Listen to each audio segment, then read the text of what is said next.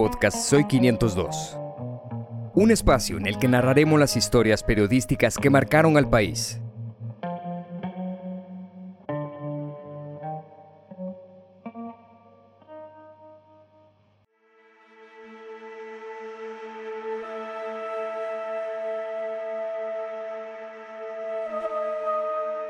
La tarde del 5 de mayo de 1990 ocurrió uno de los accidentes aéreos más devastadores que ha vivido Guatemala.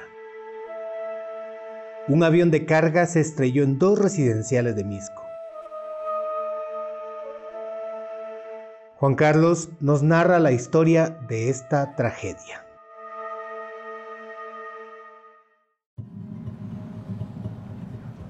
Era sábado 5 de mayo de 1990.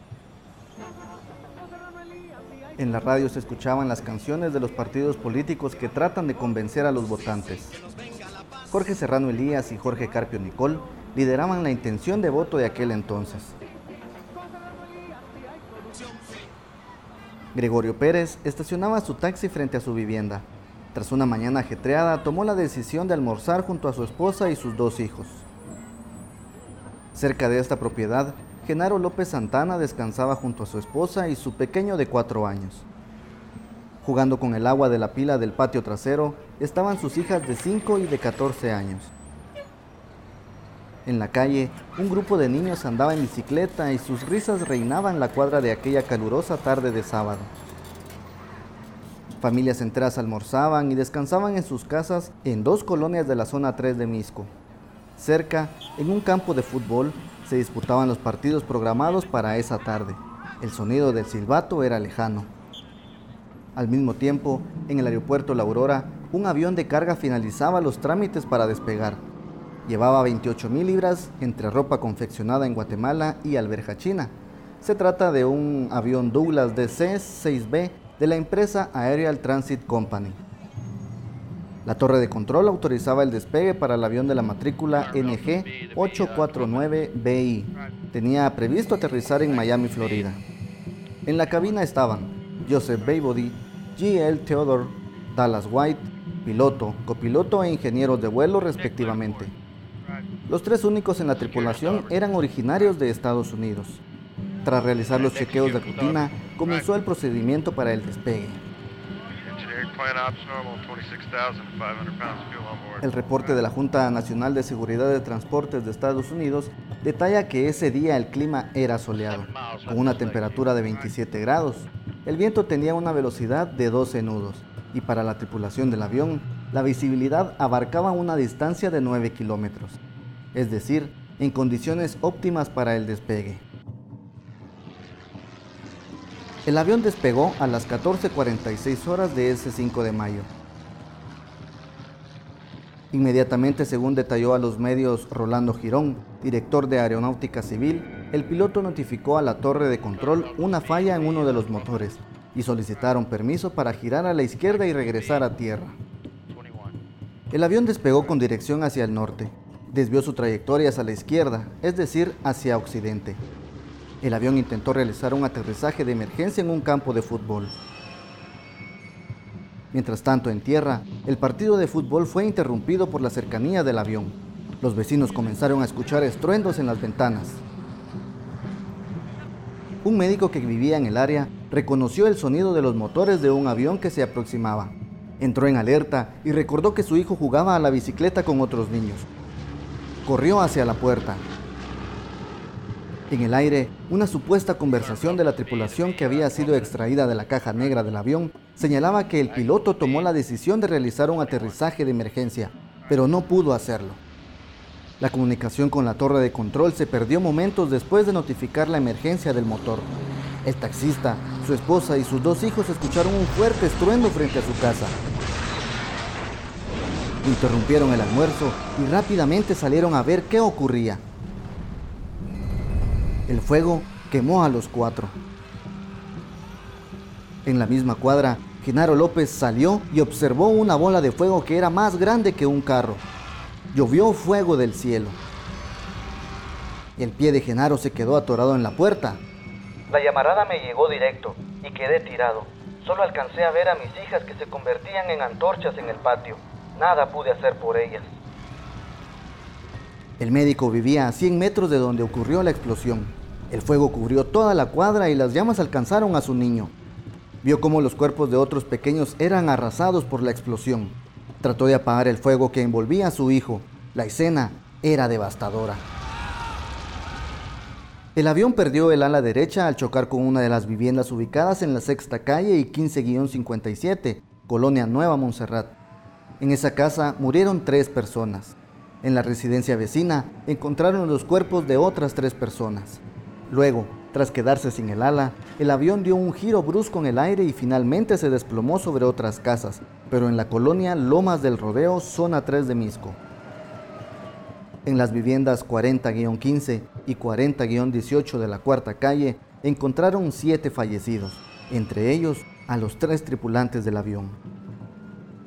El fuerte impacto del avión provocó que los motores se desprendieran del fuselaje y estos cayeran sobre otras viviendas a varios metros de distancia. Con el impacto ocurrió una fuerte explosión que arrasó el área, el combustible derramado cayó sobre los tragantes y esto provocó que sucedieran más explosiones y fuertes llamaradas. Las tapaderas salieron volando.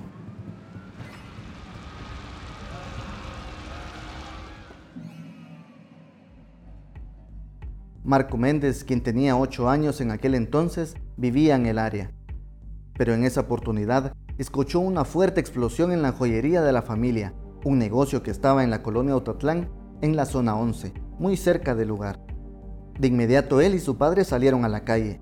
En cuestión de segundos, decenas de personas caminaban en dirección hacia una columna de humo. Su padre cerró la joyería y ambos siguieron a las personas. Mientras caminaba, escuchaba el sonido estridente de las ambulancias. Al llegar, observó una escena de destrucción que no olvidará jamás. Fue muy impactante. Vi que los bomberos estaban tratando de apagar el incendio Vi muchas ambulancias que se llevaban a gente calcinada, mucha gente pidiendo ayuda, gente en pánico y cuerpos de socorro buscando más víctimas. El avión se desplomó cerca de una iglesia evangélica, a la cual acudía la familia de Marco, en la cual se encontraba su abuelo Francisco Paz, un electricista que sufrió quemaduras. En el lugar de la devastación, el taxista y familia fueron llevados al hospital con quemaduras, lograron recuperarse. La esposa y las hijas de Genaro López fallecieron. Él y su hijo sobrevivieron. Las historias de terror de las familias afectadas eran similares. Una enorme bola de fuego cubrió el lugar y acabó con la vida de amigos, vecinos y familiares. Alejandra Kiech-Kutz, originaria de Momostenango, fue otra de las víctimas. Ella trabajaba como empleada doméstica de la familia Rodas. El padre de esa familia, pese a que sufrió heridas, logró extraer a sus hijos, esposa y a su empleada, quien sufrió las quemaduras más graves. Tras varios días de agonía, Alejandra falleció. La tragedia dejó a 26 personas fallecidas y decenas de heridos.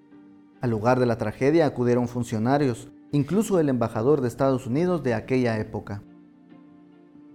Los políticos de ese entonces comenzaron a hacer el llamado para trasladar el aeropuerto La Aurora a otro lugar, debido al peligro que representaba para la población. Mientras unos exigían acciones, otros comenzaron a cuestionarse si el seguro de la empresa bastaría para cubrir los costos del accidente aéreo, cuyos fondos rondaban los 80 millones de quetzales. Mientras recogían los escombros y las familias aún buscaban a sus víctimas, los medios investigaron la aeronave y tuvieron acceso a un incidente que el mismo avión había tenido ese mismo día. El avión Douglas DC-6B estuvo a punto de sufrir un accidente en la pista aérea de la Aurora durante el aterrizaje. De acuerdo con los reportes, ocurrió un incidente en uno de los motores. Cuando se realizó la reparación, los técnicos indicaron que estaba roto el vidrio rompevientos del motor derecho. Durante la mañana y tras una ardua labor de reparaciones, el motor fue arreglado y los técnicos indicaron que estaba listo para continuar con su viaje, programado para la tarde de ese mismo sábado 5 de mayo. El avión era un Douglas DC-6B que fue ensamblado en 1952 en Long Beach, California. En octubre de ese año, la aeronave fue entregada a la aerolínea National Airlines y entró en operaciones. En 1958 fue cedido a Pan American World Airways y un año después comenzó a funcionar para viajes alquilados. En los años posteriores cambió de dueño en tres ocasiones y en 1973 dejó de ser un avión de pasajeros, le retiraron los asientos y se convirtió en uno de carga. Luego cambió de propietario siete veces más y finalmente en 1988 obtuvo una matrícula final. Se estrelló en Guatemala en mayo de 1990. Las autoridades tardaron más de dos semanas en retirar todos los restos del avión de la zona del accidente. Tras finalizar, comenzó la reconstrucción de las viviendas. El incidente fue desplazado de la opinión pública por la campaña electoral, que finalizó con el triunfo de Serrano Elías en segunda vuelta.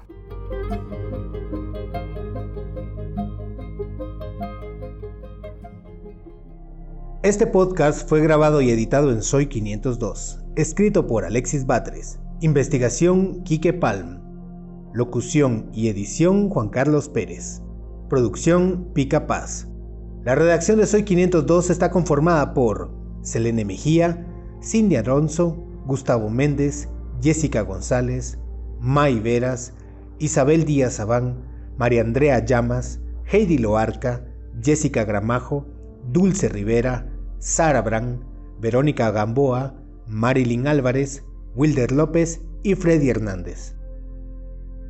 Mario Cordero es el jefe de redacción y Danilo Cicajal es el gerente general. Grabado en Guatemala en septiembre de 2022.